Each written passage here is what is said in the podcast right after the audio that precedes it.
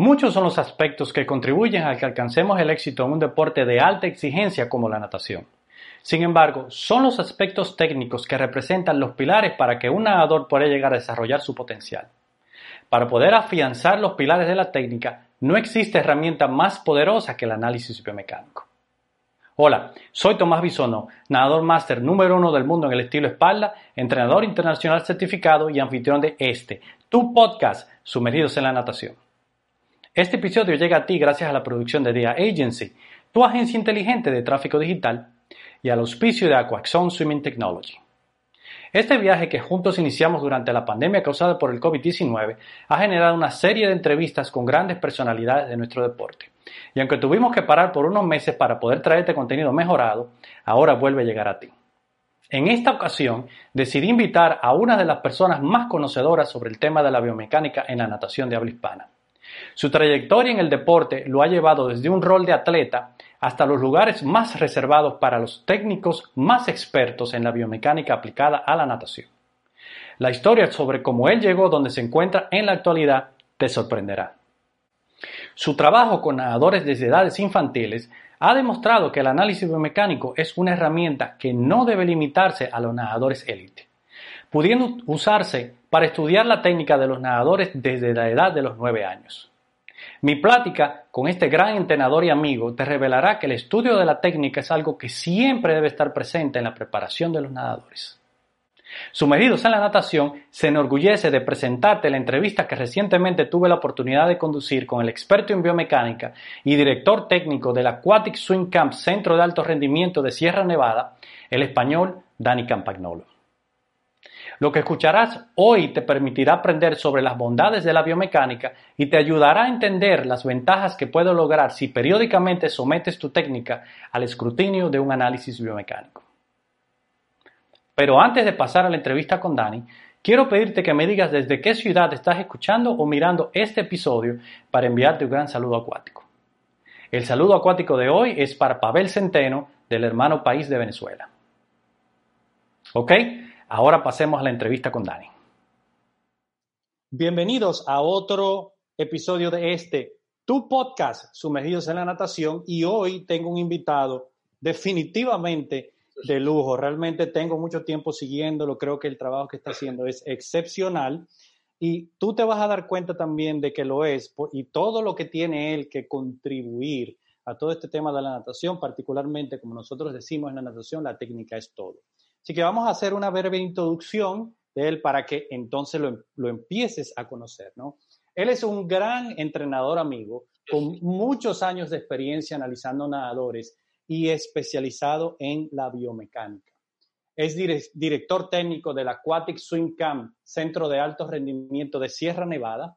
Ha analizado nadadores y triatletas de los clubes más importantes de España, con presencias en campeonatos europeos y campeonatos mundiales. Hoy, en Sumergidos en la Natación, le damos la bienvenida a mi amigo Dani Campagnolo. Dani, ¿cómo estás? ¿Qué tal? ¿Cómo estás, Tomás? Eh, bueno, lo primero, eh, buenas tardes por aquí, casi buenas noches a todos. Eh, es un placer y un honor estar aquí contigo. Ya tenía ganas yo de, de, hablar hace mucho tiempo de natación, que es lo que, lo que nos reúne a todos hoy. Y bueno, pues eh, muchas gracias por la presentación. Eh, parezco hasta alguien. Eh, al final, a mí siempre me gusta decir que hay un, hay un refrán aquí en España que dice que, el, zorro sabe más por viejo que por zorro, ¿no? al final eso es un poco, me, resumo ahí yo, ¿no? En, tantos años de experiencia en este ámbito, ¿no? De, especializado en biomecánica. Pero yo, yo siempre a mí me gusta presentarme como un entrenador un entrenador que sea especializado en biomecánica.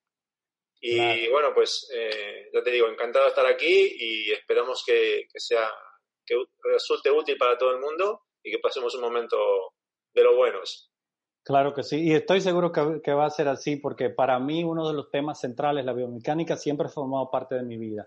Y aunque yo diría que tal vez hubiéramos potenciado un poquito más esas virtudes técnicas que tenía bien claras desde los 13 años. Yo sabía que no iba a ser nunca un nadador muy alto ni muy fornido, por lo tanto tenía que volcarme la técnica. Pero ese tema de la biomecánica para mí siempre ha sido bastante central en mi carrera como nadador y lógicamente como entrenador es uno de los puntos principales, uno de esos pilares, digamos, que son vitales para el éxito en la natación. Pero básicamente lo que quiero entrar, porque este es, este, este es un espacio donde es tu casa, Dani, y realmente queremos, queremos saber, y estoy, estoy seguro que todos queremos saber mucho más de ti. Entonces, cuéntanos un poquito cómo fue, tú hablaste de muchos años de experiencia, ¿no? ¿Cómo, cómo, cómo ha sido esa, eh, esa trayectoria en el deporte? ¿Cómo fueron esos comienzos y cuál fue el nexo o evento que hizo que la natación se convirtiera en una pasión para ti? Bueno, pues eh, ha pasado ya mucha agua debajo del puente, eh, nunca mejor dicho. yo la verdad que siempre he sido muy, muy, muy curioso en temas de, tecnología, en temas de innovación. Entonces, tuve la suerte de dar con muy buenos entrenadores en mi época de nadador. Yo empezó a nadar a los 7 años, a competir, eh, nadador normal, ¿eh? luego ya pues a partir de los 10-12 años, pues que empecé a entender un, poco más lo que era el tema de la técnica, porque la verdad, lo que te comentaba antes, tenía un entrenador muy, muy eh, detallista en, esos aspectos. Y uno en esas edades tampoco le da mucha importancia hasta que empieza a ver resultados. Yo tenía bastantes defectos a la hora de nadar. Por ejemplo, me cruzaba mucho con las manos por debajo del agua, con lo cual esto me hacía una oscilación en el cuerpo, ¿no? Y mi entrenador, pues con aquellos métodos, de, estoy hablando de mediados de los 80, eh, pues innovaba, me metía, por ejemplo, a nadar entre dos corcheras, ¿no? O andariveles, que se llama también allí, para que no moviese tal. Entonces, ahí le empiezas a dar vuelta con 11, 12 años, eh, él te va contando cosas como estudio del señor, de un tal Kunzilman, ¿no? Que a ti que suena un poco raro en aquella época, ¿no? Pero ahora que, uno ya un poco ha, pasado por todos esos tipos de, eh, autores, se da cuenta de, todo lo que han eh, contribuido a la natación, ¿no? Correcto. Eh, más o menos a partir de mediados de los 80 fue cuando empecé a, hacer, a tener mucha curiosidad y a investigar sobre todo. Yo creo que ese es, lo que he sido muy cabezón siempre. En esa época había muy pocos medios. y siempre he intentado buscarme la vida nunca he aceptado la palabra no. Eh, siempre he intentado que no consigo esto, pues a ver cómo hago para llegar a, tener ese tipo de conocimiento o a tener ese tipo de eh, tecnología para poder empezar a verme, para empezar a estudiarme. En aquella época no había, había algunas cámaras de grabación, ¿vale? Pero lógicamente no, tiene nada que ver con lo que hay ahora. Uno coge un teléfono, un móvil, ¿no? un celular y, y puede obtener buenas imágenes. Entonces, Estamos hablando de mediados de los 80, ¿eh? coincidiendo un poco también con, Los Ángeles 84, que es cuando ya eh, estoy un poco en mi adolescencia y empiezo a interesarme un poco más por los temas técnicos. Eh, en un viaje de estudio de esto de, fin de curso, nos fuimos a México, a, Cancún, y ahí fue cuando empecé a ver las primeras cámaras de estas que ahora venden en cualquier parque, cámaras subacuáticas. Y, pues las primeras fotos y, documentos de esa época son de allí, son de, con mis amigos y mis compañeros haciéndonos fotos por debajo del agua y ahí empezar a interesarse de cómo son los agarres. Mi entrenador tenía razón. O sea, esto viene de hace mucho tiempo y, yo creo que lo más importante es que siempre he sido una persona muy, muy, muy curiosa y muy, em, lo que te decía, muy cabezona eh, de, proponerme algo, porque además me encanta, porque el tema de la tecnología siempre me ha, me ha llamado mucho la atención, no solo en temas de biomecánica, sino también en, en, muchos otros aspectos, ¿no? Y yo creo que todo empezó más o menos por ahí, en, ese, en esos Juegos Olímpicos, que ya empezaban a llegar nuestras primeras imágenes subacuáticas, eh, bastante rudimentarias. Empiezas a conocer nombres como Kunzilman con su, a ver si me sale la palabra, foto, fotogrametría estroboscópica. No sé si os, acordáis de, de, esa foto de ese nadador con las manos así y los puntitos alrededor, ¿no? Entonces, eh, eso, la verdad que me, trae mucha nostalgia porque, porque eran estudios eh, del año 60, 70 y que recién se conocían en los 80, para, para, que veas eh, todavía lo que, lo que estamos como en pañales, ¿no? En, el tema de la biomecánica. Y esos fueron un poco mis, mis, mis comienzos, Tomás. Claro, y no, y qué, qué, qué buena historia, porque yo recuerdo eh, ver todo eso que tú has mencionado de Councilman y todo eso, ya a partir de mis estudios, ¿no? Y, a investigar y tratar de conocer todo este tema de las fuerzas y cómo realmente la resistencia, la fricción, la, flotación, todo eso y la gravedad afectan eh, al, nadador y cómo eso se puede potenciar para tener un muy buen rendimiento combinado con todos los aspectos a nivel de postura y todas esas cosas.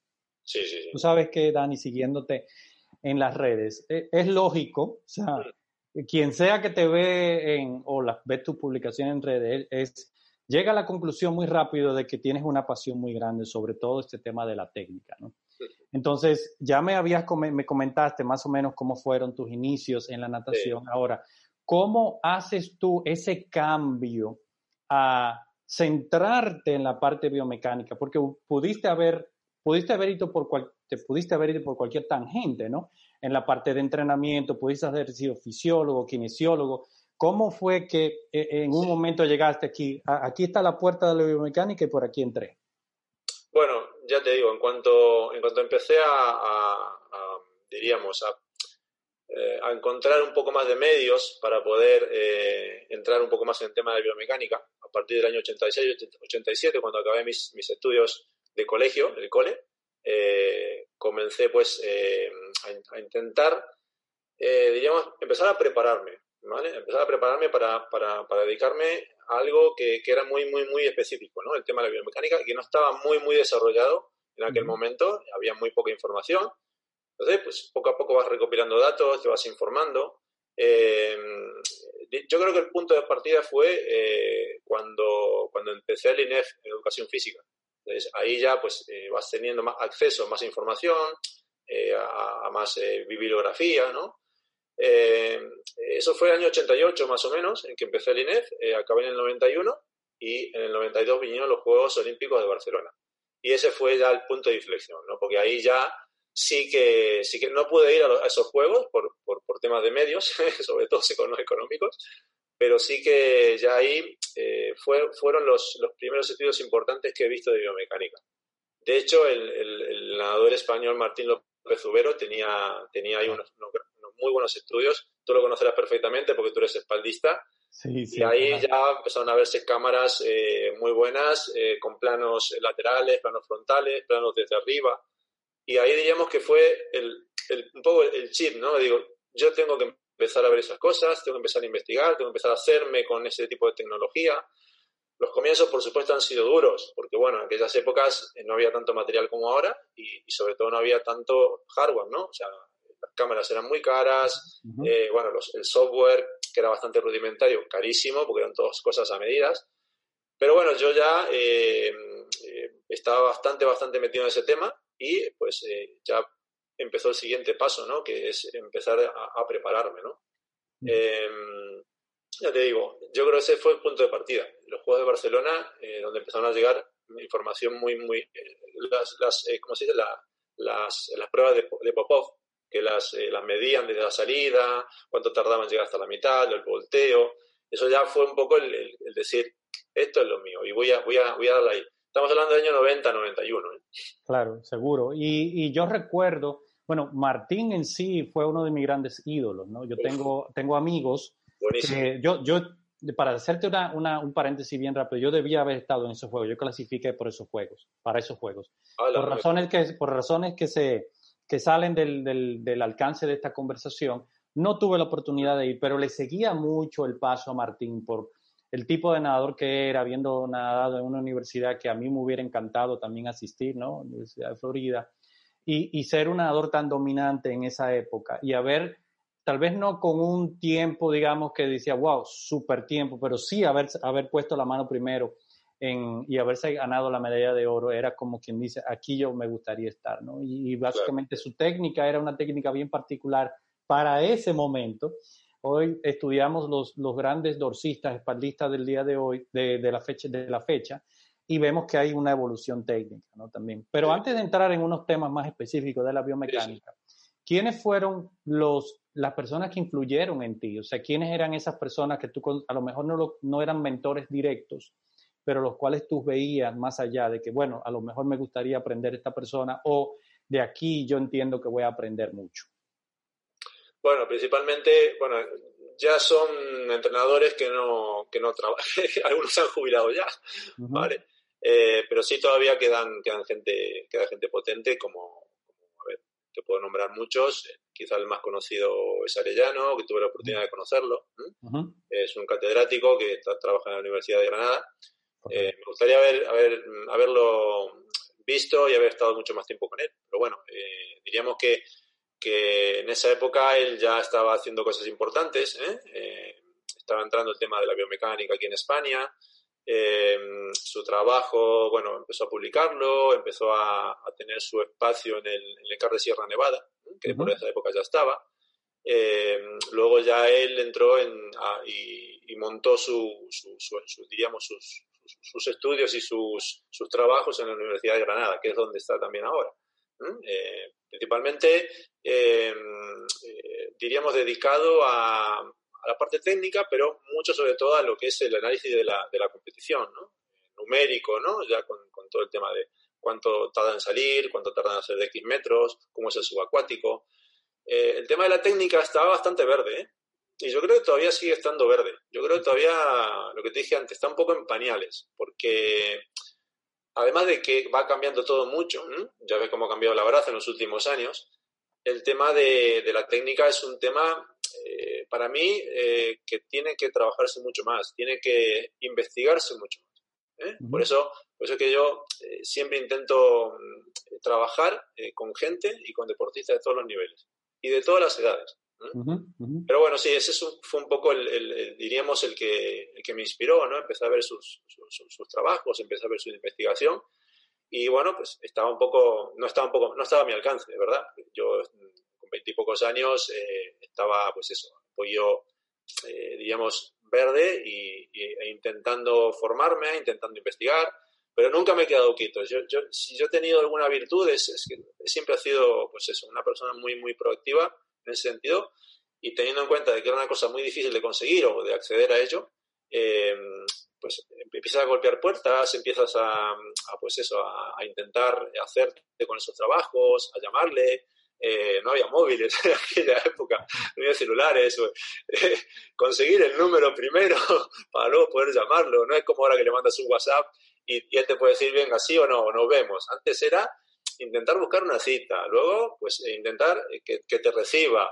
En ese periodo a lo mejor podía pasar tres, cuatro meses. O sea, los inicios pues, fueron muy, muy, muy duros, pero le tengo mucho cariño porque, porque eh, afortunadamente ahora pues he, conseguido y, bueno, y con, mucha ayuda, por supuesto, eh, tener acceso a, a, mucho, a, mucho, a mucha investigación en este caso por, ejemplo, al, Centro de Alto Rendimiento, al CAR de Sierra Nevada, que, bueno, que, eso es, es, un, sitio espectacular para, hacer este tipo de estudios. Y, bueno, pues he conocido más gente también. Blanca de la Fuente es una persona que, también me ha, me ha, ayudado mucho, me ha enseñado mucho, que es la, biomecánica ahora mismo que está en el CAR. Eh, diríamos que, yo creo que un poco por pesado, por pesado me han, me han recibido y me han, y me han transmitido y enseñado muchísimas cosas. Y bueno, eso es, eso es eh, siempre de agradecer. Claro, claro. Tú sabes que viendo este y hablando contigo y, escuchándote, eh, es, es, es lógico, ¿no? Para mí siempre ha sido lógico. Y siempre me convencí muy temprano de que, de que, de que el tema técnico era central en, la, en, el, en el éxito en la natación. Y como tú dices, es algo que se debe empezar temprano. Yo creo que y hay entrenadores que lo han demostrado. Yo creo que es un tema de que tal vez ese tipo de pruebas o demostraciones y casos no se han permeado lo suficiente, digo yo, para que sea una, un cambio de paradigma, porque se entiende de que si enseñamos a, enseñamos a nadar al nadador joven muy mm. bien, lógicamente es todas esas virtudes técnicas y esas habilidades se van a perpetuar a través de su carrera, ¿no? Entonces, pero la pregunta que me surge en ese tema de la, del inicio, ¿desde qué edad se debe empezar a hacer eh, énfasis en los aspectos de la biomecánica y cuáles son los beneficios que los nadadores pueden esperar de estas aplicaciones? Bueno, aquí este es un tema que me gusta mucho, Tomás, porque diríamos que eh, va a levantar un poco de debate. Eh, yo no soy, bueno, y lo, y lo publico cada dos por tres en Instagram que es donde me, comunico, ¿no? principalmente con todo el mundo. Sí. Yo creo que, somos todos diferentes. eh, tenemos, pues eso, eh, una mm, preparación diferente, eh, una morfología diferente, un aspecto fisiológico diferente. Por lo tanto, yo no soy muy, muy amigo de las famosas etapas sensibles, edades indicadas. De hecho, estoy llevando dos proyectitos pequeños ahora en natación base en Madrid de dos colegios y lo que hago principalmente es, bueno, aplicar un poco la, la metodología ¿no? que intento eh, transmitir por Instagram, ¿no? Con, con, ejercicios innovadores con mucho componente técnico, con sentido, porque la verdad que he hecho cosas también que, que a veces me avergüenza de contarlas, porque es así, he, fallado muchísimo. todos hemos pasado por eso, Dani. Todos hemos pasado Lo veo ahora y digo, pero ¿cómo se me ha ocurrido hacer esta tontería? Pero bueno, luego, después de todos esos fallos, ¿no? Como decía Michael Jordan, he fallado no sé cuántos tiros hasta que empecé a ganar, ¿no? claro. a, a, crear, pues es una pequeña metodología eh, y uno de, de, los pilares de esa metodología es eh, agrupar eh, en los entrenamientos a, a, los niños por capacidad y no por edad. Mucho, a muchos no les gusta esto porque dicen que, bueno, que, que, en determinadas edades los adolescentes se tratan y tienen un, un contacto social diferente a, pues, a un niño de 11, 12 años. Mm, a ver, yo en este sentido te digo que, que lo que hago es agruparlos por calles diferentes, por edad, ¿vale? Prácticamente hacen el mismo trabajo, ajustándoles las intensidades diferentes acordes a la edad, ¿no? Por ejemplo, el tema de trabajo de lactato no puedo hacerlo con niños de 10 o 11 años, sí con uno de 14 o 15, ¿vale? Entonces, el trabajo es más o menos el mismo, pero eh, cambiando intensidades. Donde sí me centro mucho y que a todo el mundo lo hace igual es el tema de la técnica. Yo trabajo mucho, mucho con, entrenamiento casi a nivel de, ritmo de prueba eh, eh, con técnica. Que eso es un poco donde va el entrenamiento actual, que eso ya lo dejamos si quiere para más adelante. Para no irme por las ramas, em, yo, por ejemplo, empiezo a hacer estudios biomecánicos a niños de 9 años.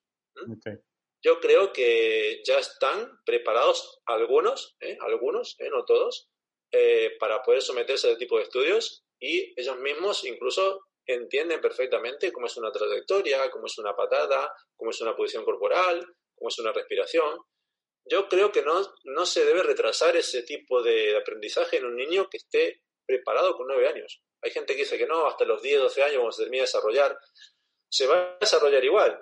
Y que es mejor que se desarrolle ya conociendo la parte técnica. Entonces, en ese sentido, eh, ha habido un, poco de controversia y me han dicho que, hombre, que eso es un poco pronto y tal.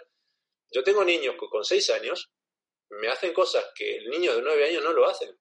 ¿Por qué yo tengo que esperar a que ese niño cumpla nueve años para meterle una cámara y para empezar a grabarlo. No con seis, ¿vale? Que se está desarrollando, pero sí con ocho nueve años. Yo, por ejemplo, en el campus del CAR de Sierra Nevada, yo llevo niños desde los nueve hasta los 17 años. Y a todos le hago el mismo estudio, de los cuatro estilos, salidas, volteos, subacuáticos, eh, acción de brazo, acción de pierna, eh, posición corporal, respiración, completísimo, a todos. Y, y, lógicamente, cuando luego hacemos el videoanálisis, los mayores entienden algunas cosas mejor, los más pequeños, algunas cosas hay que explicárselas un poco con sus palabras, ¿vale? O con ejemplos. Pero yo creo que, que, a partir de los 8 o 9 años eh, me parece una edad bastante indicada para empezar a hacer este tipo de estudios, ¿eh? sin ningún tipo de, inconveniente, vamos. Además son, son, son estudios que, que, el niño no hace grandes esfuerzos, o sea, son, son eh, hacemos nadar eh, a un, ritmo medio y luego a lo mejor un poquito más rápido para ver la diferencia de técnica, ¿no? Pero vamos, esa edad es muy, muy, muy buena para empezar ya. Absorben como, como vamos, como esponjas. Exactamente, absorben como, como esponjas. Y yo creo que ese es uno de los puntos principales, porque no es, no es como tratar de corregir un nadador ya que se ha desarrollado. Eh, tiene como quien dice, romper esa, esa, ese nexo en el cerebro, ¿no? Para crear uno nuevo. El, el nadador joven básicamente lo está aprendiendo de cero, ¿no? Y creo que esa es una de, las de las cosas que nosotros tenemos que empezar a hacer en, muchos países de habla hispana, porque eh, a mí me llegan muchos padres con esta inquietud de que eh, y de buscando asesoría porque ven que su hijo tiene a lo mejor lo que ellos le, lo que ellos le condiciones y lo que ellos le llamarían talento. Eh, pero exacto, entre comillas, pero es más que nada realmente algunos atributos físicos. Entonces ellos quieren potenciar ¿no? ese, ese tipo de cosas y, y tal vez no están consiguiendo eso en las academias, en los equipos que están entrenando. Entonces e, es un tema de que creo que eh, es una de las cosas que necesitamos empezar a, comentar mucho o comentar más, tal vez traerlo a este lado del charco, como decimos en, por acá. Eh, yo sé que en México hay, hay una iniciativa muy fuerte para seguir tal vez potenciando y, básicamente se, están, se está viendo se están viendo los resultados en la natación mexicana, se, está empezando, se está empezando a ver también en Argentina. El asunto es, es tratar de que esto se básicamente se multiplique a través de todas nuestras nuestras culturas deportivas, ¿no? Esa es la clave. Ahora, hay una pregunta que sí me, que es puntual, que sí me surge con relación al análisis biomecánico, es, ¿qué dirías tú o con qué frecuencia debería eh, un nadador someterse? Vamos a, y vamos a tratar de centrarnos en ese, en ese nadador que está ya está saliendo de la fase, digamos que de desarrollo, o sea, ya está entrando a la madurez. Mm. Eh, ¿Con qué frecuencia debería, debería un nadador de 16, 17, 18 años someterse a este tipo de estudios?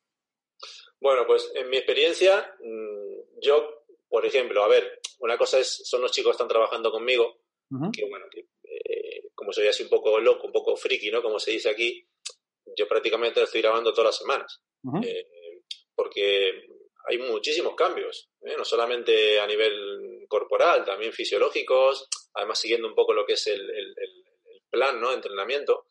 Eh, a ver, lo ideal mm, es que no pase más de un mes o dos, porque, porque sí que cambia muchísimo, muchísimo. Y, ya te digo, lo, suyo es, eh, prácticamente casi todas las semanas empezar a grabarles y, y hacerle pues diferentes tipos de, trabajo, no solo grabarles en velocidad, también grabarles un poco en, pues en una, prueba de, medio fondo o grabarle pues en diferentes estilos, de grabar las salidas. Además, hay tantos detalles, Tomás, que tú ya sabes que tienes que dedicarte a lo mejor una semana a solamente eh, colocar el pie arriba del pollete o, del cubo de salida. Eso te puede llevar una semana. Imagínate que solo eso. Luego ya el ángulo para, para, para hacer una buena salida, Em, eh, juntar los brazos eh, son, son fases y que a lo mejor te puede llevar una buena salida perfeccionarla un año de tantos pequeños detalles que hay. Y yo creo que ese es el camino, no pasa nada, no pasa nada, o sea, no, no, no tiene que ser nada que sea, no, no, de aquí a aquí tiene que ser metódico, no, no, no. Yo creo que si, si tú ves que el niño está tardando más, pues le metes la cámara o lo, o, lo sacas del agua y empiezas a enseñarle y, y que eso lo haga, pues si hay que hacerlo 10 veces en el, mismo día, pues lo haces 10 veces en el mismo día. Entonces, yo no, tardo, con lo mío, por ejemplo, no tardo más de una semana en volver a, grabarles. Yo siempre tengo un día a la semana que coincide con el sábado, porque bueno, pues también tenemos facilidades para, disponibilidad de calles y esas cosas. Los sábados lo dedico, mm, pues prácticamente el entrenamiento a volteos, salidas y grabaciones. Y los chicos que veo mm, cada cierto tiempo, que tengo, tengo gente, tengo mm, afortunadamente nadadores de, toda la península. Eh, normalmente hacemos una vez al mes o una vez cada seis semanas, cada mes y medio. Se vienen a Madrid, solitos algunos, 14, 15 años, y pumba, a grabar, a ver los vídeos, a volver a repasar los vídeos anteriores, ¿eh? por eso hay que tener un buen archivo, un ordenador potente, con mucha memoria. si te puedo contar, debo tener, no sé, más de 10.000 archivos eh, discos duros, aparte de tera, de un tera. O sea, e, e, eso es un poco lo que, lo, el trabajo de que yo creo que debe de realizar un, un, entrenador que le guste y que se especialice o se quiere especializar en, temas de biomecánica. Claro, y uno de los temas que yo he, he, vivido en carne propia, como nadador ya, eh, eh, digamos, siendo no, no nos estamos haciendo más joven, Dani, ¿no? Pero seguimos, que, queremos seguir compitiendo. Entonces es algo que yo he, considerado, no solamente con una alta frecuencia, por lo menos una vez al mes, sino el estar consciente que yo como nadador máster voy a tener que hacer cambios técnicos biomecánicos importantes cada cierta cantidad de años por la pérdida tal vez de elasticidad o un sinnúmero de cosas que pueden suceder en el cuerpo Movilidad articular. Movilidad articular que yo siempre, siempre escuché con mucho interés aquellos ajustes biomecánicos que tienen que hacer los golfistas mientras se van haciendo mayores, ¿no? Es verdad. Esto tiene obligatoriamente aplicaciones en todos los deportes, pero en la natación aún más por todos los movimientos que involucra. Entonces, yo tengo, tengo, estoy completamente de acuerdo contigo y qué bueno que has aclarado el tema de que necesitamos hacerlo con mucha frecuencia, particularmente en el desarrollo o corrección de esas habilidades importantes como son una salida, tal vez en la, la gran la carrera de velocidad, que son la gran mayoría en la natación, ¿no?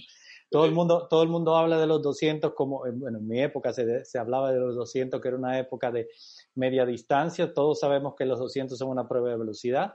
Y si, y si, tomas en cuenta ¿no? las carreras de 50, 100 y 200, entonces estás hablando de más del 70% de las pruebas. Entonces hay que tenerlas bien, bien, bien pulidas. Al detalle. Exactamente. Tú sabes que hoy por hoy, y, lo hablabas al principio de la, de la conversación, de la plática, eh, los avances tecnológicos que han habido a nivel mundial eh, eh, realmente nos dejan cada vez más con la boca abierta. Ahora con el, con el advenimiento de la, lo que es la, la inteligencia artificial y, y, un sinnúmero de aplicaciones, no. Entonces ahora se está haciendo cada vez más, digamos que asequible para aquellas personas que se quieren involucrar más de lleno en lo que son los temas biomecánicos. Ahora es importante entender eh, que el tener una cámara subacuática o un teléfono inteligente no te convierte en un biomecánico. No.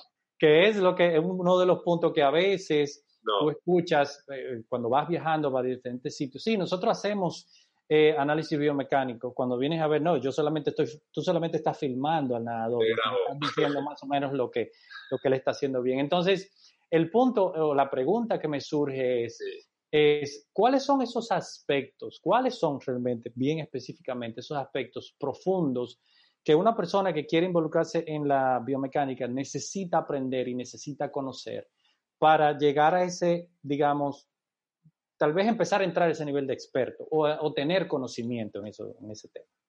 Gracias por, por, por, esta pregunta, Tomás, porque sí, es verdad que, que, bueno, que te encuentras con, mucho, con mucha gente por allí que, que bueno, no, no, a ver, eh, todo, todo el mundo tiene derecho a, a, catalogarse como quiera, ¿no? Pero es verdad que, que, este es un tema que, que requiere, requiere preparación, tiene, tiene que haber unos básicos, Tomás. O sea, lo primero que, tiene que, tener, yo creo, con una persona que le gusta la biomecánica es ser un apasionado de esto. Tú por, por, porque ahora se lleve esto de grabar no, no, no significa que, que, que, vayas a ser un experto en dos días. Eso no es así. Grabar graba mucha gente y yo eh, animo a todo el mundo a que grabe. Me parece que es positivísimo. Ahora, detrás de ello hay, muchas más cosas. ¿eh? Detrás de ello hay eh, pues, unos básicos ¿no? de biomecánica que, hay que saberlo. Además, yo creo que debe ser un básico de, biomecánica deportiva, no solamente de, natación, lo que, has dicho tú recién. O sea, el, tema del golf. El golf es, sometido a miles de estudios porque bueno, es un movimiento tan perfecto, darle una pelotita pequeña con un palo, eso es, algo muy, muy, muy, muy perfecto a, desarrollar, ¿no? Pero, por ejemplo, em, eh, tiene que haber un básico de, formación, ¿no? A nivel ya de biomecánica, diríamos, deportiva en general. ¿Por, qué? Por ejemplo, eh, algo muy, muy, muy, muy, muy actual en nuestra natación, la salida. O sea, la salida actual está copiada directamente de la salida del atletismo.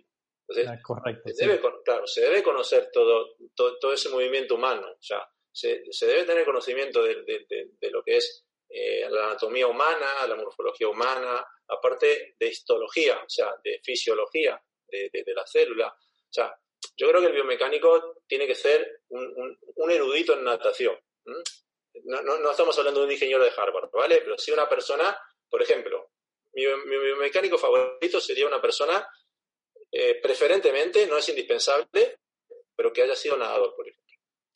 Siempre es mucho más fácil, eh, yo creo, explicar o transmitir un gesto cuando ya lo has experimentado. Entonces, yo he experimentado muchísimo. Yo, mis primeras grabaciones le he hecho conmigo, o sea, a mí, mismo me la he hecho.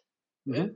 Malísimas grabaciones, he minado malo que tenía en aquella época, pero mis primeras grabaciones empecé a entender y digo, es verdad, si lo hago por aquí, es mucho mejor que si lo hago por aquí. Entonces, esa base hay, hay, que tenerla, ¿vale? También, preferentemente, si es entrenador, por supuesto. Tiene que ser un entrenador de natación. Mi biomecánico favorito, ojo, ¿eh? Hay gente que no es entrenador de natación y es muy buen biomecánico, ¿vale? Yo creo que esos conocimientos siempre suman. Igual que uno que lleve un profesorado, por ejemplo, de educación física también, ¿vale?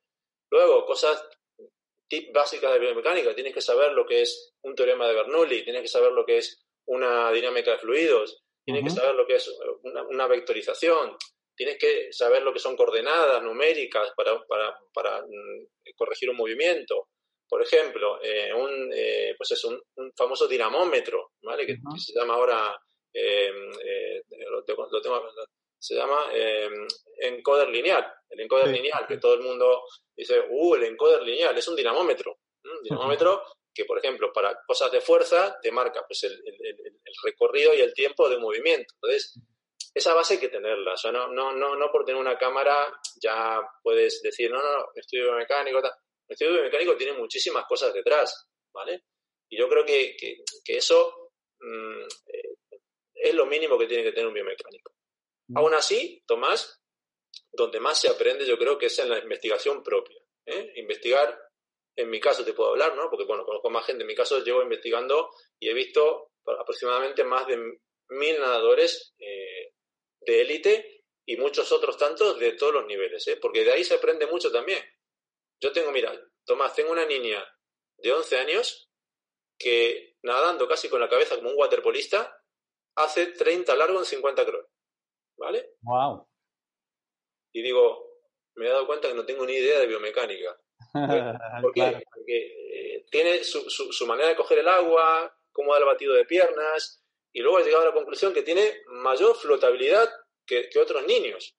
Y eso, dime tú, ¿qué tiene que ver con la biomecánica? Vale, tiene que ver porque, porque luego eh, las trayectorias son diferentes, porque ella está un poquillo más arriba que otro en el agua, pero eso también lo tiene que saber. O sea, la, fuerza de sustentación, o sea, eso sí que es, es, una bibliografía que, que, yo creo que es un básico que todo el mundo lo tiene que tener para un poco decir, oye, mira que sí, pues me he hecho especialista en biomecánica, pero he tenido pues es una trayectoria y una preparación.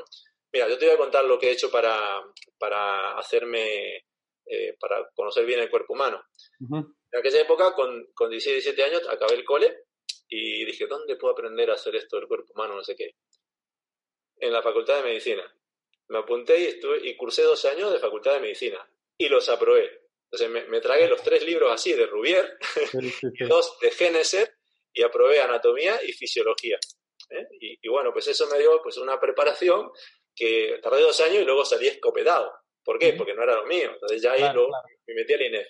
Pero eso es lo que te quiero quiero quiero eh, a ti y a ti transmitir a todo el mundo que esto te tiene que apasionar. O sea, tiene que apasionarte a tal punto de que hagas esas locuras, de pagar matrícula en la universidad, de tragarte dos años, de casi no ver a tu familia, porque a la vez tiene que pagarte sus estudios. Mi familia es una familia modesta, entonces, ¿tú quieres hacer eso? Bueno, pues métete en medicina, te lo dos años, luego te vas y empiezas a estudiar lo tuyo. Y ahí fue, diríamos, eso es una base muy grande, el tema del conocimiento del cuerpo humano, eh, yo diríamos que es, vamos, el, 90% de, todo lo que viene para luego la preparación de un, de un biomecánico.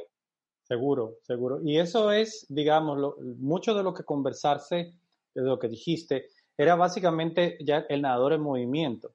Si vamos realmente a lo que, a lo que hablamos anteriormente sobre el, practicar sobre el banco de salida y la posición y todo eso, también tienes que entender cuáles son las secuencias desde el punto de vista de contracción muscular para que se dé ese impulso, cuál es la posición del cuerpo en el aire, todo ese tipo de cosas tienen que entenderlo.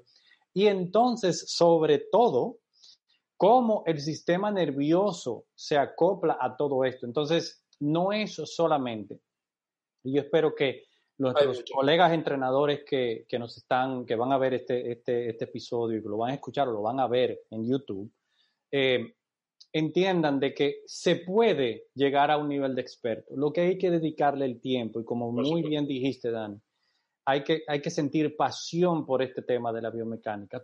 y también tomando en cuenta de que debemos siempre recordarnos de que estamos, de que estamos, eh, tenemos seres humanos en nuestras manos y que no todos somos iguales, como muy bien dijiste al principio de la conversación. Por supuesto. Y que, por eso hay que, hay que saber adecuar sobre la marcha las cosas que vamos, que vamos aplicando. Conocer, tus nadadores es un básico también. Es un básico también, exactamente. Conocerlo de pe a pa, además. Pero incluso hasta, hasta si, si ha comido bien, o si ha tenido algún problema en el cole, o si ha tenido pues algún problema familiar. O sea, eso, eso eh, influye muchísimo a la hora de, por ejemplo, hacer una grabación y hacer un análisis, porque ese día a lo mejor el niño pues no está preparado o está cansado o eso cambia muchísimo lo que es el, tema de la, de, del nado propiamente dicho, solo por un tema por un tema mental. Claro.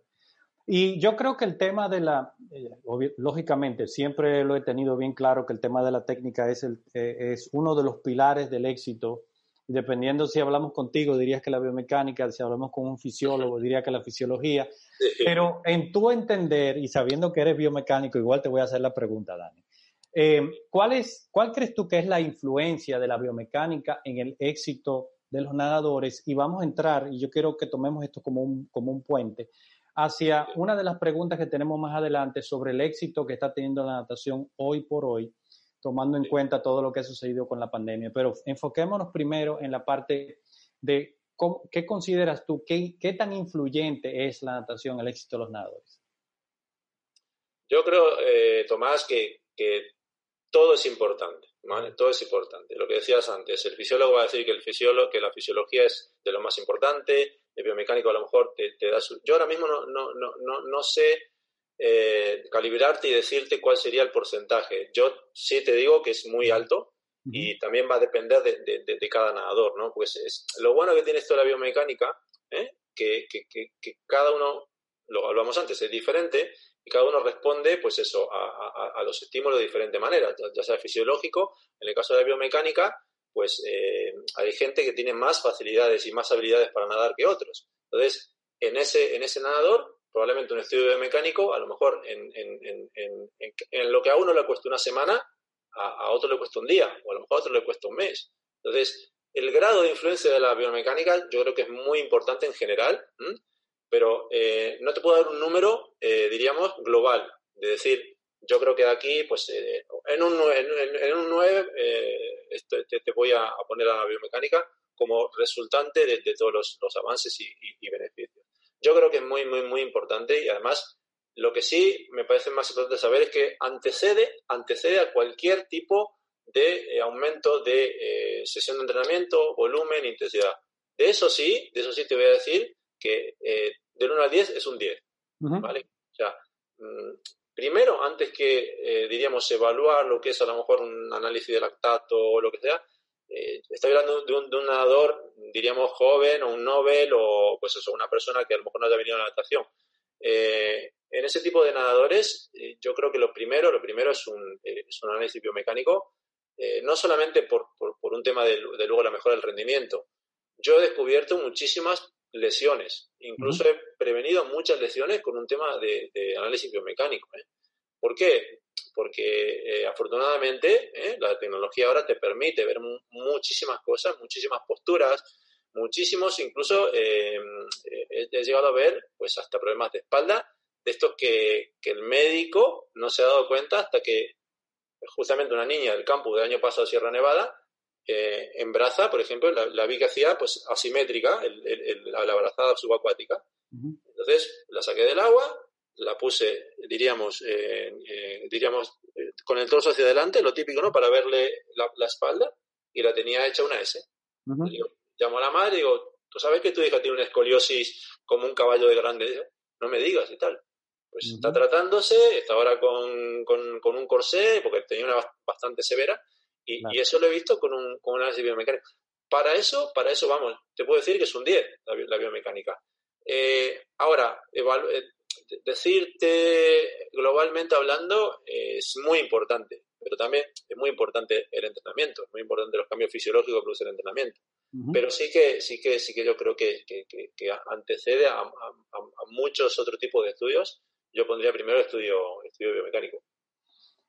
Mira, excelente la respuesta, Dani. Y eso me lleva a uno de los puntos, creo que más relevantes del momento que estamos viviendo hoy. Mm. Y, es, y tiene mucho que ver con la reintegración de los nadadores eh, a, sus entrenamientos. Lógicamente, muchos nadadores, particularmente aquellos de la élite, digamos que no necesariamente duraron mucho tiempo fuera del agua. Sí hubieron semanas de que sí no entrenaron nada, y, hay, y hay, muchos, eh, hay muchas noticias, muchos comentarios de nadadores que prácticamente vieron, entre comillas, sus esperanzas de poder tener una preparación integral eh, sin parar hasta los Juegos Olímpicos, la vieron pausadas. ¿no? Ahora, aquellos nadadores que no son élites, que tuvieron que cumplir al 100% con los protocolos que fueron establecidos por las diferentes autoridades en, en sus países para mitigar la propagación del, virus.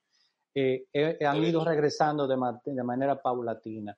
Yo siempre le digo a los nadadores que uno de los puntos principales de regresar de manera inteligente es hacerlo de manera gradual, pero básicamente ir nadando, eh, pongámoslo en términos simples, ir nadando lento, pero lo más concentrado posible, como para que el sistema nervioso vaya volviéndose a acoplar con ese contacto del cuerpo con el agua, ¿no? ¿Cómo piensas tú, cómo consideras tú que los nadadores debe ser ese regreso con los nadadores? ¿Cuáles son las precauciones principales que deben tener los nadadores y cuáles debe ser el énfasis durante las primeras semanas de entrenamiento? Bueno, pues aquí también voy a tirar un poco de manuales, ¿vale? Porque yo creo que, bueno, no soy un especialista como tú, por ejemplo, en temas de, entrenamiento, sí que, eh, bueno, pues, lógicamente que ha estado muy involucrado y sigo involucrado en, lo que es la preparación ¿no? del entrenamiento de, los niños yo creo que, al final, eh, esto de cuando uno vuelve al agua y no sabe nadar, eh, yo, para mí ese es el primer paso. El primer paso es volver a encontrar sensibilidades, ¿eh? volver a encontrarse cómodo en el agua. ya sabes tú perfectamente cuando estás un día sin nadar, un día solamente que pierdes. o sea, imagínate si estamos hablando de semanas, si estamos hablando de meses, como, es el caso. Yo, nosotros lo que hemos hecho, mi, mi, experiencia es un poco empezar, diríamos, con las cosas que se han ido antes. Por ejemplo, eh, la velocidad, mm, sabemos que entre dos y ocho días se pierde. Con lo cual, yo creo que eh, se podría empezar con precaución, ¿vale? Empezando un poquito tocando la velocidad, haciendo pues series cortas, no con mucha intensidad, pero sí un poco volviendo a recuperar ese, e, eso que se, las cosas que se pierden primero, como la fuerza de resistencia también, que a los 10, 20 días ya out. O sea, hay que volver a empezar a, trabajarlo otra vez. Consumo máximo de oxígeno, pues entre los 14 y 20 días, pues también. Entonces, eh, diríamos que sería eh, el, tercero en el, escalafón, ¿no? Para el final dejaría pues eso, la resistencia aeróbica y la fuerza máxima, máxima, que es lo que más tarda en perderse, aproximadamente entre veintitantos días y 30 días. Entonces, yo sí pondría y tiraría un poco de manuales, ¿eh? y, y, nosotros lo hemos probado y nos ha ido bastante bien. Eso sí, lo más importante es el trabajo de la flexibilidad. O sea, eso incluso eh, le mandaba yo muchos muchos trabajos, muchas, eh, eh, muchos PDFs y muchos, muchos, muchos tipos de vídeos y tal, para que no pierdan la flexibilidad.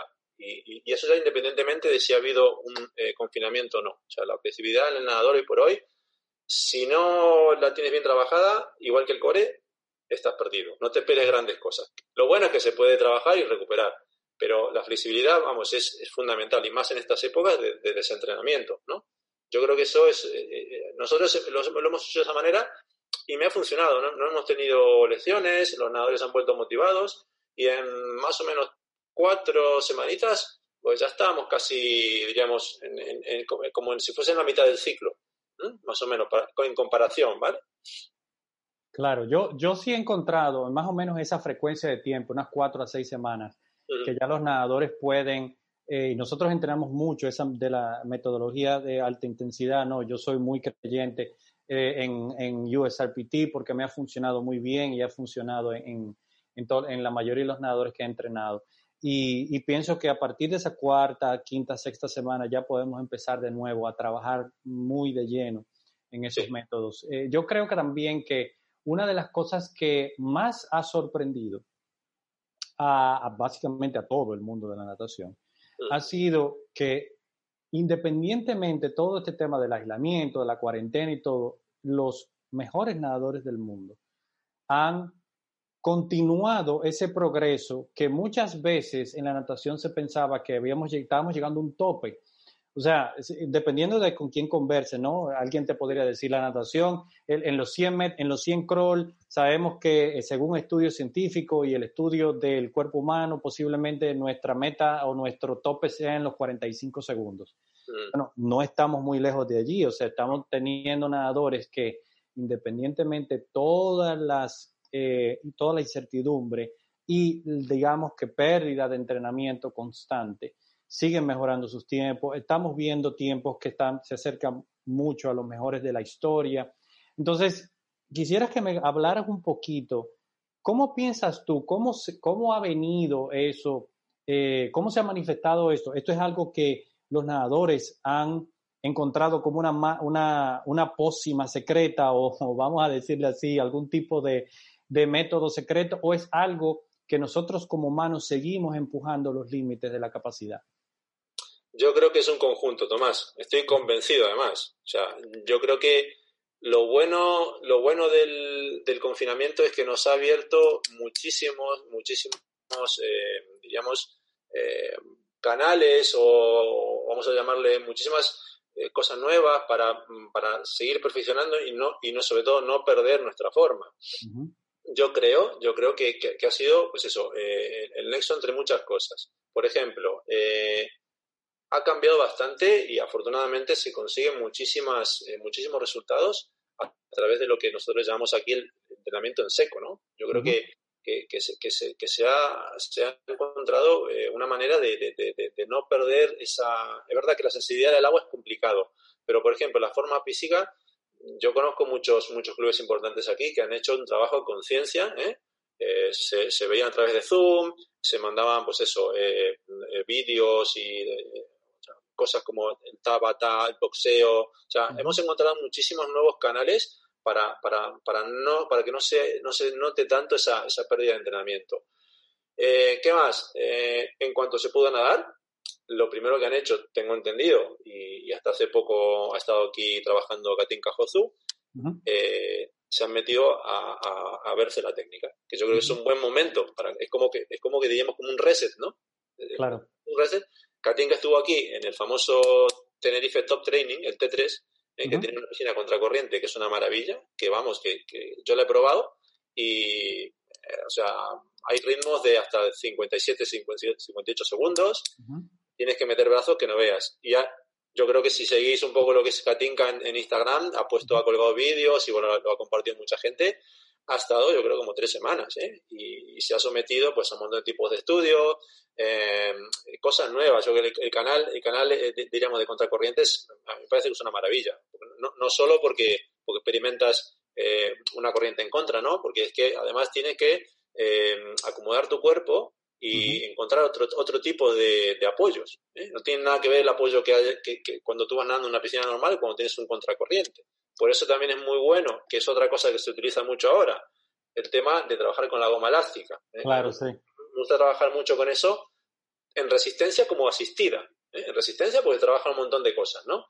Y asistida porque cuando vienes en velocidad, el, nadador tiene que intentar eh, apoyarse de alguna manera para seguir avanzando, ¿no? Entonces, esos diferentes tipos de apoyo y sensaciones hay que experimentarlas. Todo eso se hacía antes del confinamiento. Pero a partir del confinamiento yo creo que se empezó a hacer mucho más. ¿eh? Se empezó a innovar en temas de, preparación física, incluso hasta, eh, bueno, psicólogos, coach, o sea, coaching, eh, temas biomecánicos. Yo creo que, ha sido un conjunto. No, no creo que haya sido la, pócima mágica, sí una, una, una, serie de acontecimientos y de, y de cosas nuevas que entre todos lo que ha producido es que no haya perdido tanta, tanta forma física.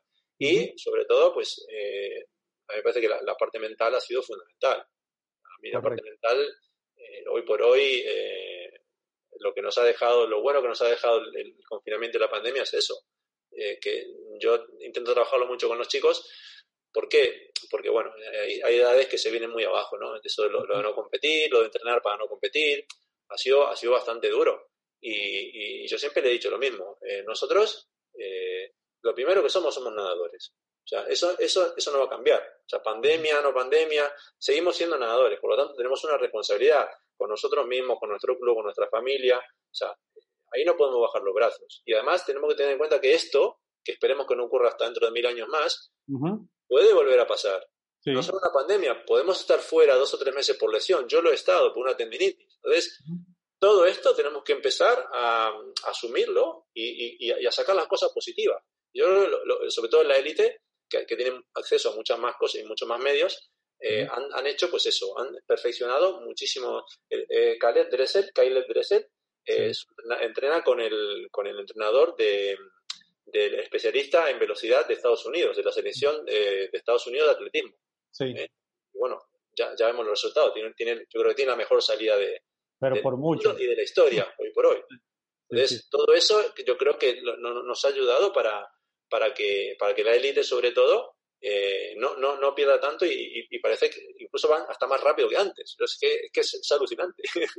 Eh, lo es, lo es. Tú sabes que en lo, que estás comentando me vienen dos anécdotas por, eh, separadas, en, en, épocas separadas de mi, de mi carrera ya como nadador adulto. La primera fue lo que dices con el tema de la, de la depresión, de la motivación y cómo que uno se viene abajo. Y tratando de ponerlo en contexto, en el 2014 yo estaba entrenando para tratar de participar en mi primer mundial como nadador máster, que era en Montreal, Canadá. Tuve una lesión muy fuerte en una rodilla, no pude asistir. Y ah. recuerdo realmente todo ese proceso de tratar de yo revolver, acoplarme, digamos, a la realidad de no participar en un evento para el cual estaba muy bien preparado. Entonces, ahora que surgió la pandemia, digo, Dios mío, la verdad que yo me estaba ahogando en un vaso de agua bien pequeño versus a lo que nos ha sucedido a todos a nivel mundial. Y es algo realmente que, que, que, bueno, se sale de todos los esquemas, ¿no? Realmente algo completamente inesperado que no sabíamos ninguno cómo, cómo lidiar con eso. Aparte, somos, somos animales muy sociales y tuvimos que completamente, todavía no nos podemos dar un abrazo. O, Seguimos sin saber qué hacer. Seguimos sin saber qué hacer. Y la otra anécdota, Dani, es con relación a la parte de la preparación física. Yo tomé una, una, posición muy proactiva con este tema de la preparación física. Y básicamente a partir, a través de todo el año pasado, trabajé mucho Tabata, trabajé mucho para el fortalecimiento de core, pero le he puesto muchísimo más énfasis a la parte de la, de, la, de la ganancia de masa muscular en los últimos meses, a partir de diciembre, básicamente ahora, y he visto, mientras he ido regresando al agua, cómo realmente, eh, sorprendentemente para mí, ¿no? Obviamente, posiblemente para, para, para una persona como tú que conoces muy bien la parte biomecánica, no he perdido prácticamente casi nada desde el punto de vista de, de fluidez, no he perdido, mi conteo de brazada sigue siendo casi el mismo, o sea, y, básicamente mi sensación dentro del agua, yo puedo decir que no, no es como fue cuando traté de regresar a entrenar en medio de la pandemia, más o menos en el mes de junio. Entonces, como que todo esto me fue preparando y aparte, acoplándolo a la parte de la preparación física muy bien concentrado, yo estoy seguro de que eso va a traer eh, resultados muy positivos más adelante y además de tratar de enseñarle a otros nadadores de, de mi edad, máster también dentro de la comunidad de nadadores máster a nivel mundial, que realmente haciendo las cosas de manera muy consciente se pueden conseguir muy buenos resultados. Sí, sí, sí. Pero es que has dado en el clavo ahí, Tomás, porque mira, has dicho dos cosas muy importantes, que son, primero, eh, has aumentado la masa, la masa muscular. Lo que pasa es que tú la técnica ya la tenías. Yo te he visto nadar, he visto tus vídeos, entonces eh, no pasa nada porque tampoco te vas a poner ahora como el increíble Hulk, pero sí que eh, tú eso no lo vas a perder. Tú la técnica, a lo mejor eh, en diferentes trabajos de entrenamiento, a lo mejor te casas un poco más por tener un poco más de peso corporal, pero la técnica tú no la vas a perder. No solo sabes cómo nadarlo, sino sabes, sabes la teoría y sabes cómo tienes que hacerlo de, todos tus años y tus experiencias. Entonces, es muy importante y volvemos a, una de las primeras preguntas, coger la técnica, empezar a, diríamos, a, tener la técnica perfecta en todos los detalles mínimos, cuanto antes, mejor. Entonces, eso, eso a ti, ese trabajo que, que, te va a venir fenomenal y, vas, y habrá ganado un poco más de, masa muscular, vamos, con la técnica que tienes, yo creo que, vamos, no, no, vas a notar nada, incluso hasta quizá vas a bajar tus tiempos, seguro. Seguro, seguro. Ojalá que Dios te oiga, como dicen aquí. Eh, eh, si no te, y si no te, hacemos un análisis a ver qué podemos sacar de ahí. Claro, claro, gracias, gracias, gracias. Eh, pero de verdad que uno de los puntos que, y, ya volviendo al punto central, es que yo, y, tú, y tú, yo sé que te has dado cuenta que he hablado mucho sobre todo este tema de la práctica deliberada y tratar de ser mucho más consciente en todo lo que hacemos. Y yo creo que, yo creo muy firmemente en que haciendo eso y, y en concentrándote en las fortalezas, uno puede acelerar ese proceso ese proceso de, de, progreso, vamos a decirlo así, ¿no? Para, para, para, ponerlo en una sola palabra. Em, y Dani, realmente yo creo que eh, nosotros tenemos que programar esta plática porque no, estamos hablando básicamente de biomecánica y de una manera muy general yo creo que tendríamos que entrar en un tema de cómo juntamos la biomecánica con el entrenamiento, hablar un poquito más de cómo entrenan, cómo tú has potenciado eh, las habilidades de tus chicos para, para que tengan un buen resultado y que eso pueda ayudar, seguir ayudando a la comunidad de la natación de habla hispana. Entonces, pero quiero hacerte una última, una última pregunta y creo que es muy importante porque nosotros vamos a seguir eh, dándote seguimiento a través de las redes y haciéndote muchísimas preguntas. ¿Cuáles son, ¿Cuáles son tus planes futuros, como, no solamente como, como, como biomecánico o, como, como técnico especializado, sino qué tienes en tu futuro acordado? ¿Crees que la biomecánica seguirá teniendo un rol cada vez más relevante en los programas de natación a nivel mundial? Eh, yo espero, espero que sí, espero que sí. Y bueno, desde mi humilde rincón y mis pequeños granitos de arena, eh, si ves un poco eh, lo que intento hacer yo de, momento desde Instagram, porque no, no, tengo tiempo y porque además me gusta más estar en la piscina. Yo lo que intento es, a ver si encuentro la palabra, democratizar la biomecánica. Yo, lo, lo, hablamos cuando íbamos a hacer el podcast. A mí me gustaría que esto llegue a todo el mundo. ¿Por qué? Porque yo creo que todo el mundo tiene el derecho y debe, debe acceder, poder acceder a este tipo de análisis que siempre estaban reservados para, para solo unos pocos. Entonces, eh, yo lo hago a nivel con mis chicos de mi club, lo hago a nivel también empresarial, lo hago a nivel particular. A mí me parece que, que, esto de la biomecánica eh, tiene mucho, mucho recorrido. ¿Dónde me veo en el futuro yo? Eh, Ahora mismo estoy muy, muy contento donde estoy. ¿eh? Estoy trabajando, ya te digo, en dos, en dos proyectos eh, de natación base. Me, me, llena bastante, bastante más. He trabajado mucho en alto rendimiento y me encanta. Y sigo, sigo ligado. ¿eh? Tengo mis, mi grupo de trialeta, mi grupo de, de, nadadores de, de federado de otros clubes que, bueno, que estamos haciendo una especie de, de trabajo aparte, en, en, colaboración con los clubes. Em, ¿Dónde me gustaría ver a, a la natación y la biomecánica de aquí a unos años? Yo creo que eh, el biomecánico es el próximo que va a entrar al equipo. Empezó esto con el entrenador, yo con el fisioterapeuta, ahora es psicólogo y coach. Y no falta nada y espero que mm, ver a muchos biomecánicos ¿eh? Eh, metidos en parte de un equipo de un club, por ejemplo. Ahora mismo ya están las federaciones. Las federaciones ya tienen entrenador, el fisio, el biomecánico, el, el coach ya está bastante impregnado el, psicólogo, el coach. Ahora nos toca a nosotros.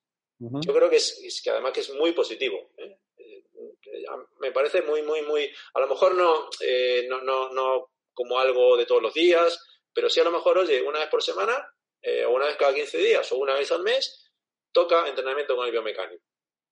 Yo creo que es, y, me encantaría más, me encantaría más que, que se vaya pues extrapolando por todos, por todos los países. Eh, y, es, un, sueño ¿no? que tiene uno, ¿no?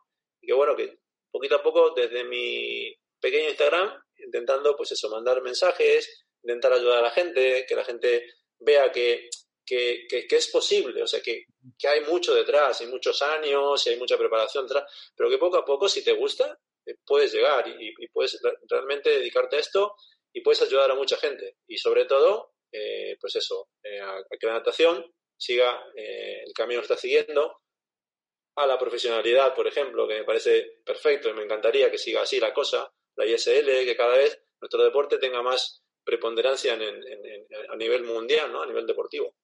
Correcto, y que sea atractivo también para los medios, los patrocinadores y todo. Yo creo que la, la ISL ha, sembrado una semilla importante allí. Yo creo que lo único que le faltaría, digo yo, Daniel, a ISL es tratar de perpetuarse desde el punto de vista de todos los 12 meses del año, ¿no? Y ellos están tratando de hacerlo, ¿no? Y obviamente escuchando, escuchando a personas que están muy, muy metidas, eh, que son entrenadores dentro de la ISL como James, James, Gibson y Jason Lisa, que realmente están muy enfocados en tratar de que eso, y tratar tal vez de hacer, y eso lo, lo mencionábamos el otro día con, con otro, un nadador máster que, que, también tiene mucha influencia dentro de su país, que a lo mejor hacer algún tipo de liga profesional que sea de segunda división, de tercera división y que los nadadores vayan apuntando ¿no? a, tratar de filtrarse a las ligas mayores ¿no? o, realmente a la, gran liga principal.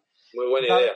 Sí, tú sabes que uno de los puntos que a mí siempre me ha llamado la atención de todo lo que publicas es, y hasta cierto punto te, he copiado un poquito la temática, es que tienes, la copies.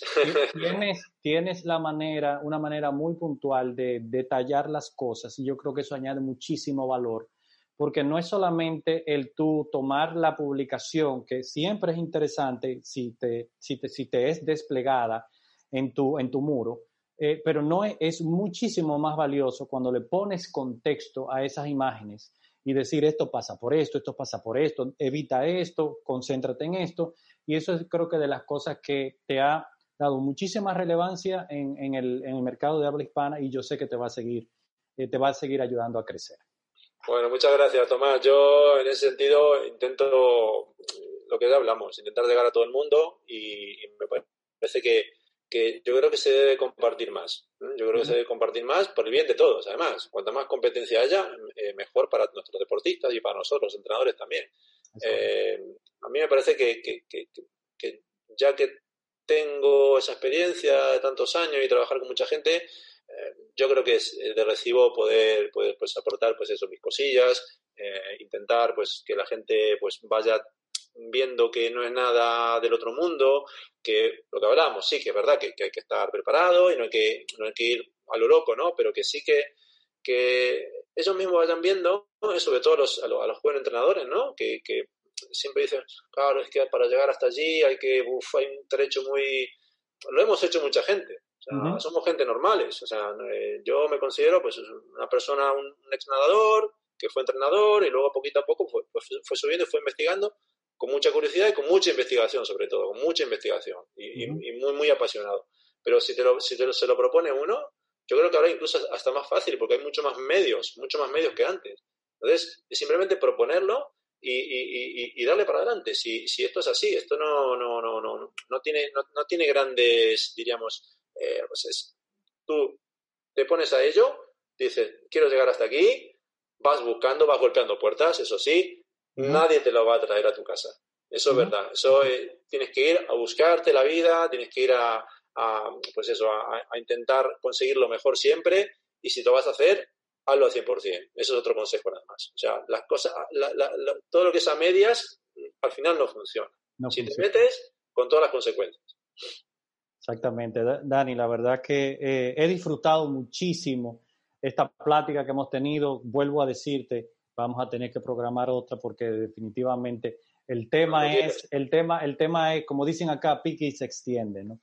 Eh, de, verdad que te agradezco muchísimo tu tiempo, que, eh, que en un día como hoy realmente nos hayas dedicado a todos parte de tu valioso tiempo y lógicamente vamos a poner en la descripción, ¿no? De este podcast tus contactos, vamos a poner también tus redes para que la gente siga, te siga, siga todo lo que publicas y que, continuemos todos aprendiendo para, para el beneficio de este deporte que todos tanto amamos.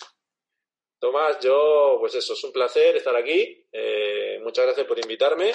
Eh, lo mismo digo de ti, o sea, yo creo que todo el mundo debe, debe seguir tus consejos, tu profesionalidad, eh, me encanta tu, cuenta porque además das un enfoque general de todo.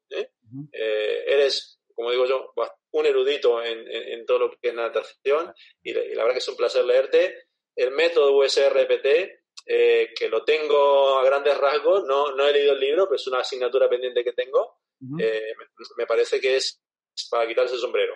Así que si esto lo va a ver gente, lógicamente que por favor tenéis que, que seguir a mi amigo Tomás y yo sé que lo hacéis, pero que, bueno, que, sí que, sí vais a aprender mucho y además es una persona muy cercana y que da gusto siempre charlar contigo, Tomás. Muchísimas gracias. Te agradezco mucho.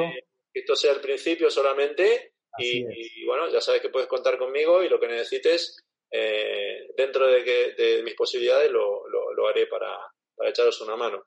Claro que sí, claro que sí. Y, estaremos tocando esa puerta, Dani. Lo puedes, lo puedes tomar como seguro. Muchas gracias, Tomás. Me deseo una muy feliz noche, excelente semana y ya, ya estamos en contacto. Gracias. Igualmente, Tomás. Un abrazo. Cuídate. Hasta luego. Quedé extremadamente sorprendido de los factores que inciden para que se puedan potenciar las ventajas que ofrecen herramientas como el análisis biomecánico. Dani fue bien claro al comentar la importancia de conocer bien el funcionamiento del cuerpo humano para lograr extraer todas y cada una de las ventajas de los estudios biomecánicos. Considera que tener una cámara sumergible o un teléfono inteligente de última generación no te convierte en una persona capaz de realizar un análisis biomecánico detallado. Tener la tecnología adecuada es un buen comienzo, pero como dice Dani, la investigación, la lectura y el estudio son fundamentales para aprovechar las virtudes que la biomecánica ofrece a los nadadores. Dani, Quiero darte las gracias por ofrecernos tantos detalles sobre tu historia y lo que se requiere para convertirse en un experto en una de las ramas más importantes para el, desarrollo de los que practicamos este hermoso deporte de la natación. Si quieres seguir aprendiendo de la experiencia de expertos como Dani, suscríbete hoy mismo a este podcast. Al hacerlo recibirás una notificación cada vez que cuelgue un nuevo episodio. Mi compromiso con la natación de nuestra región es total por eso seguiré coproduciendo este espacio para que tú y toda la natación latinoamericana tengan un mejor futuro, uno que nos lleve al lugar que nos merecemos en la natación mundial. El compromiso que hemos asumido para producir este programa nos ha llevado a los dispositivos de decenas de miles de personas en la comunidad de la natación de habla hispana. Por eso seguiremos dando lo mejor de nosotros para que el contenido que, te presentamos siga aportando para que tu natación sea cada vez mejor. Esto lo haremos trayéndote entrevistas de gran calidad como la que escucharás en el próximo episodio de este, tu podcast, Sumergidos en la Natación.